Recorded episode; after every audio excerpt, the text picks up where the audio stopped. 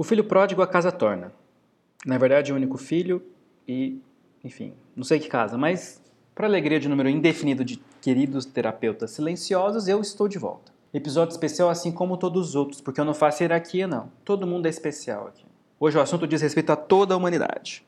Mentira, o tema é bem específico, mas vamos com calma aí. Acho muito engraçado como muita gente acredita em Deus e não acredita em aliens. Porque não faz o menor sentido. Os dois estão lá em cima, lá no céu, fora da Terra, em planetas distantes, e quase ninguém nunca realmente viu ou tem prova concreta dos dois. Minha teoria é que Deus e aliens podem ser a mesma coisa, já que não são da Terra e são tímidos demais ou têm vergonha do que fizeram com a raça humana, direta ou indiretamente. E se eles têm relação alguma com o nosso destino, bom, eu tenho uma listinha de xingamentos preparadas para eles aqui.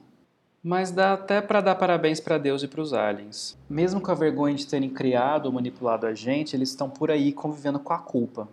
Ou aposentados vendo o que a gente está fazendo rindo da nossa cara. E provavelmente Deus deve ser o primeiro caso de ghosting e aposentadoria da história. Não sei se parece uma relação muito saudável com os humanos, mas tudo bem. E quem se aposenta com sete dias de trabalho, sabe? Mas falando em deuses, aposentadoria e destino,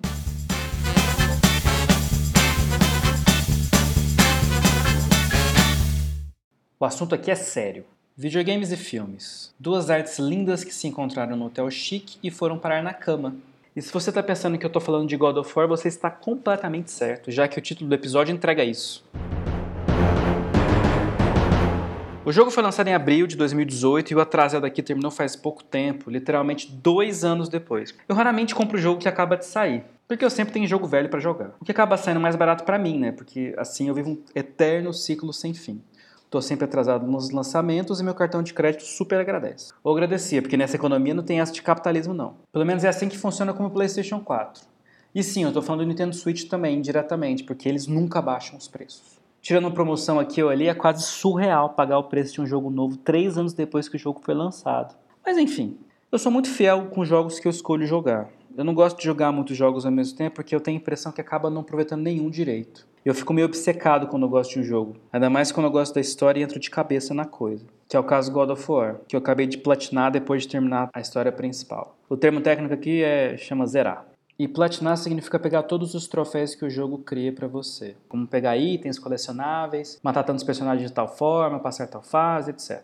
Obviamente é coisa de gente que tem algum tipo de obsessão de completar as coisas ou com tempo livre. Talvez eu tenha os dois, mas não confirmo. God of War é uma reinvenção da franquia que começou lá no saudoso e pirateado PlayStation 2. Não, eu nunca tive um PlayStation 2. Tá bom?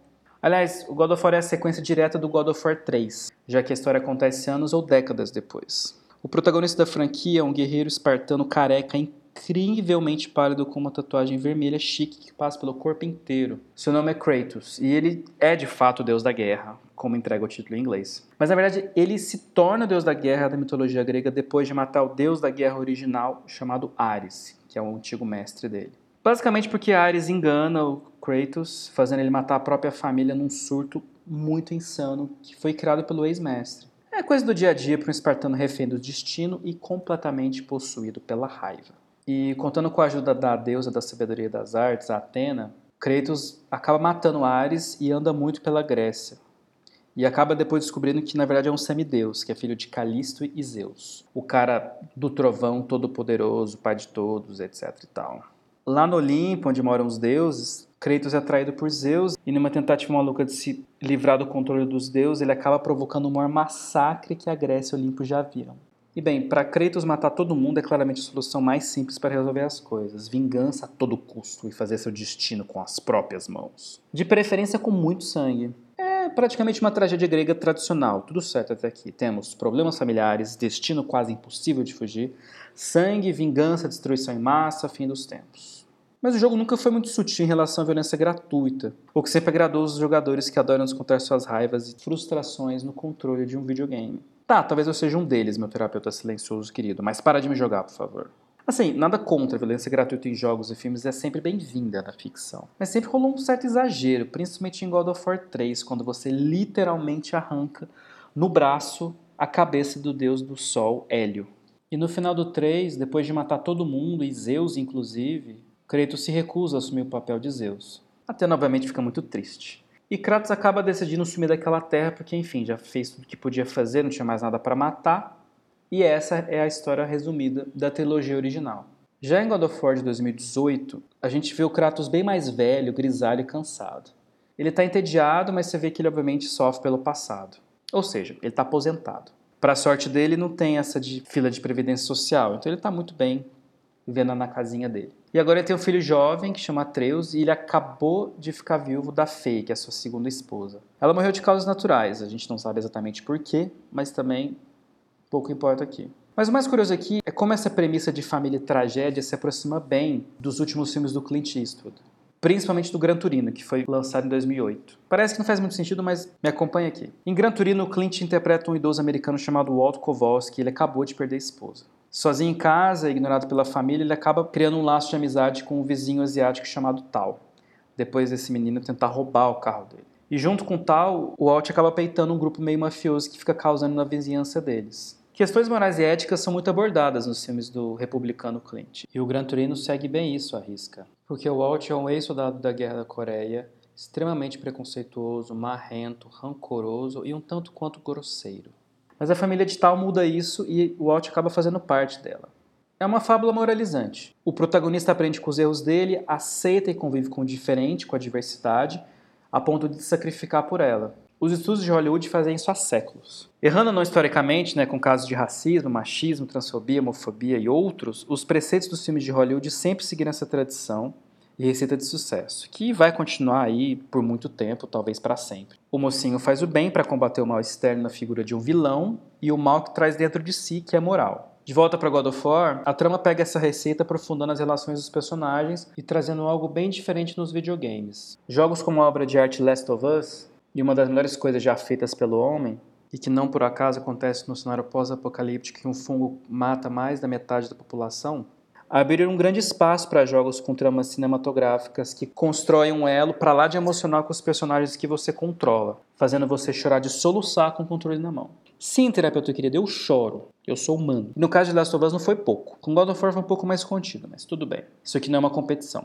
Last of Us cria uma relação sensível e muito empática com o jogador. Afinal, você é essencial para o jogo acontecer, por motivos óbvios, claro. Você promove as principais ações do jogo, acompanhando a história e os personagens mudarem. E God of War segue essa linha cinematográfica de Last of Us. Porque mesmo que pareça que você está numa missão bem simples, eu senti e experimentei outras emoções da forma que o roteiro é conduzido até o final, sem deixar a ação de lado. Afinal, o jogo saiu vários anos depois do terceiro, é como se eu estivesse me reconectando com o velho Kratos, me familiarizando com ele de novo, assim como ele próprio, em uma nova jornada bem diferente daquele passado dele. Isso restabelece uma conexão, da mesma forma que Atreus está aprendendo quem é o pai dele e quem ele realmente é. Em outras palavras, a gente está desaposentando junto com Kratos. Sim, a ação e o conflito são o que vendem um jogo, em qualquer gênero que seja. O personagem precisa agir, seja fazendo quebra-cabeça ou quebrando a cabeça de um inimigo. E é por causa disso que você aperta botões e grita com a televisão. Pelo menos eu faço muito isso. Não deveria? Talvez. Mas o que não é tão comum aqui é você entrar de cabeça na narrativa. Você acaba se afeiçoando aos personagens, pelas falhas e pelos acertos, pela humanidade digital deles. Você vai muito além da satisfação de passar por um desafio com seu bonequinho. Você acaba se movendo em outro nível com os personagens. E como isso funciona com Kratos, que lutou contra o destino dos deuses do Olimpo e agora se vê afastado de tudo o que ele conhecia antes? Ele constitui outra família, ele recomeça, assim como o lá em Gran Turino, através da humanidade que lhe resta ou que ele recupera. Ele não tem muito o que fazer além de criar e passar o que sabe para o filho, aprendendo a ser um pai diferente do que ele foi na Grécia, que no caso envolveu matar brutalmente a filha Calíope quando ele foi enganada por Ares, mas tudo bem. E Kratos agora mora em outro lugar de Midgard, que é o reino dos humanos no mundo da mitologia nórdica, que é composto por outros oito reinos, incluindo Asgard, que é o reino dos deuses Odin e Thor, por exemplo. A arma principal de Kratos é o machado Leviatã, que tem a capacidade de ser usada como um bumerangue, tipo o martelo do Thor. Vai e volta. Aliás, Thor é o meu irmão de Baldur, que no caso é um deus supostamente imortal e uma grande dor de cabeça no jogo. Mas diferente dos filmes da Marvel, a maioria dos deuses nórdicos são violentos, gananciosos e nada legais com seus inimigos, assim como a trilogia original do God of War explorou. Os humanos geralmente são alvo de fúria e vingança, e até inveja o que não deixa de ser curioso. E a missão principal de Kratos é cumprir a promessa que ele fez para a esposa caso ela morresse, que junto com Atreus eles deveriam espalhar as cinzas dela no pico mais alto dos nove reinos. A tarefa parece super simples, é claro, Mas como é um jogo, milhões de coisas vão acontecer para impedir que a jornada seja curta. E caso não tenha ficado claro, você controla o Kratos e você pode ativar o Atreus com um botão. No começo, o Atreus é um inútil, porque ele está bem despreparado, mas ele acaba se tornando um aliado bem importante com o passar do jogo. Porque ele aprende a sobreviver com o pai, que é habilidoso na caça e em matar monstros e deuses. Kratos é um pai geralmente ausente, muito calado e resignado, né, que acaba escondendo o passado sangrento e só quer que o filho siga as ordens. Atreus, por outro lado, é um garoto curioso e mostra que tem conhecimentos e habilidades com línguas antigas que o pai não possui. É uma troca justa. Kratos ensina como sobreviver pela violência e Atreus ensina como sobreviver pelo conhecimento pelo diálogo. Força e inteligência lado a lado. São complementares como duas vozes de uma belíssima dupla sertaneja.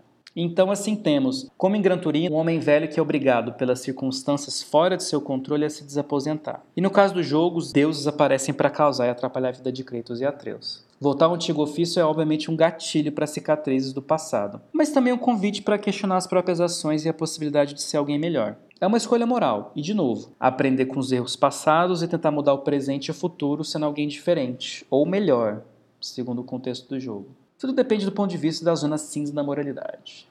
E futuro aqui eu estou dizendo de Atreus e tal, que é uma nova geração de homens que ocuparam o lugar de Kratos e Volt. Mais abertos a aceitar as diferenças, mais calmos, menos inconsequentes e lutar contra o destino que prende eles ao modo de vida a uma categoria.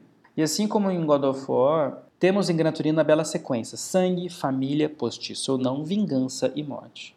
E os jovens assumindo ou quase assumindo o papel de protagonista de suas histórias. São tragédias modernas que atualizam a receita de sucesso de Hollywood na figura do velho que volta ativo. Mas o que importa aqui é como isso acontece. O que diferencia uma coisa da outra sempre foi e sempre vai ser o miolo, o recheio. É como se cada filme fosse um lanche.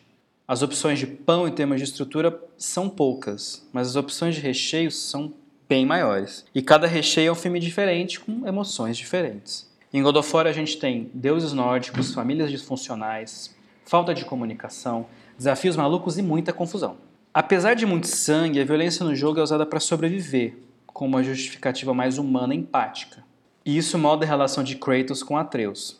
O mesmo vale para Walt e tal de Gran Turino. Óbvio que o filme tem bem menos sangue e ninguém arranca a cabeça de ninguém. Poupando detalhes da história, porque eu não sou obrigado a contar nada aqui, no meio de sua jornada, Kratos revela o passado dele para o filho. Então Atreus descobre que é uma mistura de Deus com humano. E como grande parte dos problemas do mundo, de todos os universos que não conhecemos por enquanto, muita coisa podia ser evitada se rolasse uma conversa entre, entre eles. Isso vale para vocês também, Deus e aliens. Ficam caladinhos fazendo nada? A gente sabe que vocês estão olhando, eu acho. Se Kratos contasse tudo para o filho, Atreus aprenderia a controlar os poderes e o jogo teria no máximo, sei lá, 30 minutos. Mas é claro que isso não justifica a criação de um jogo incrível e caríssimo que demorou anos para ser feito. De qualquer forma, essa informação cria uma jornada de autoaceitação em Atreus, que primeiro começa a se achar demais e depois se coloca no lugar de deusinho a informação. Obviamente o pai ajuda o filho a lidar com isso, que também acaba sendo transformado da jornada, aprendendo a ser um pai e um ser humano melhor. Já no final do jogo, quando Kratos e Atreus conseguem espelhar as cinzas de Fei na montanha mais alta dos reinos, que é em Jotunheim, o reino dos gigantes, depois de muitas viagens e aventuras, para minha surpresa e para deles, a gente descobre que tudo que acontece no jogo está escrito nas paredes do Templo dos Gigantes, com uma profecia a ser cumprida. Além disso, a origem de Fei também é revelada. Ela era uma gigante. Ou seja, Atreus na verdade é um terço Deus, um terço gigante e um terço humano. É confuso, mas bonito. Ele é a mistura de tudo daquele mundo. Bom, a profecia deixa óbvio que a existência de Kratos e o que ele fez no jogo causa um pequeno grande problema na humanidade. Agora em outra mitologia, antecipando Ragnarok, que é o famoso fim dos tempos nórdico. Porque é claro que ele teve que matar uns deuses ali no caminho para salvar o filho ou sobreviver. Mas como as coisas acontecem e por que diferem bastante da trilogia original, em que Kratos é responsável direto pela morte dos deuses do Olimpo e pela destruição, por consequência, da humanidade de modo geral, lá na Grécia no Olimpo. Dramas familiares e conexão de sangue, postiços ou não, são elo comum. Mas o recorte de ação do God of War o coloca ele numa briga familiar de deuses que não é diretamente sua, concentrado na, na tríade do todo-poderoso, invejoso, ciumento e insuportável Odin, o filho metido Baldur e a poderosa e amigável mãe Freya e muito fofinha.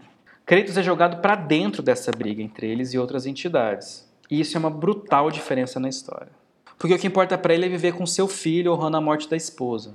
É uma abordagem realmente nova e mais humanizada, tanto para a franquia quanto para a história do videogame recente. De novo, o velho resignado e desaposentado que precisa passar para outra geração o seu conhecimento e experiência.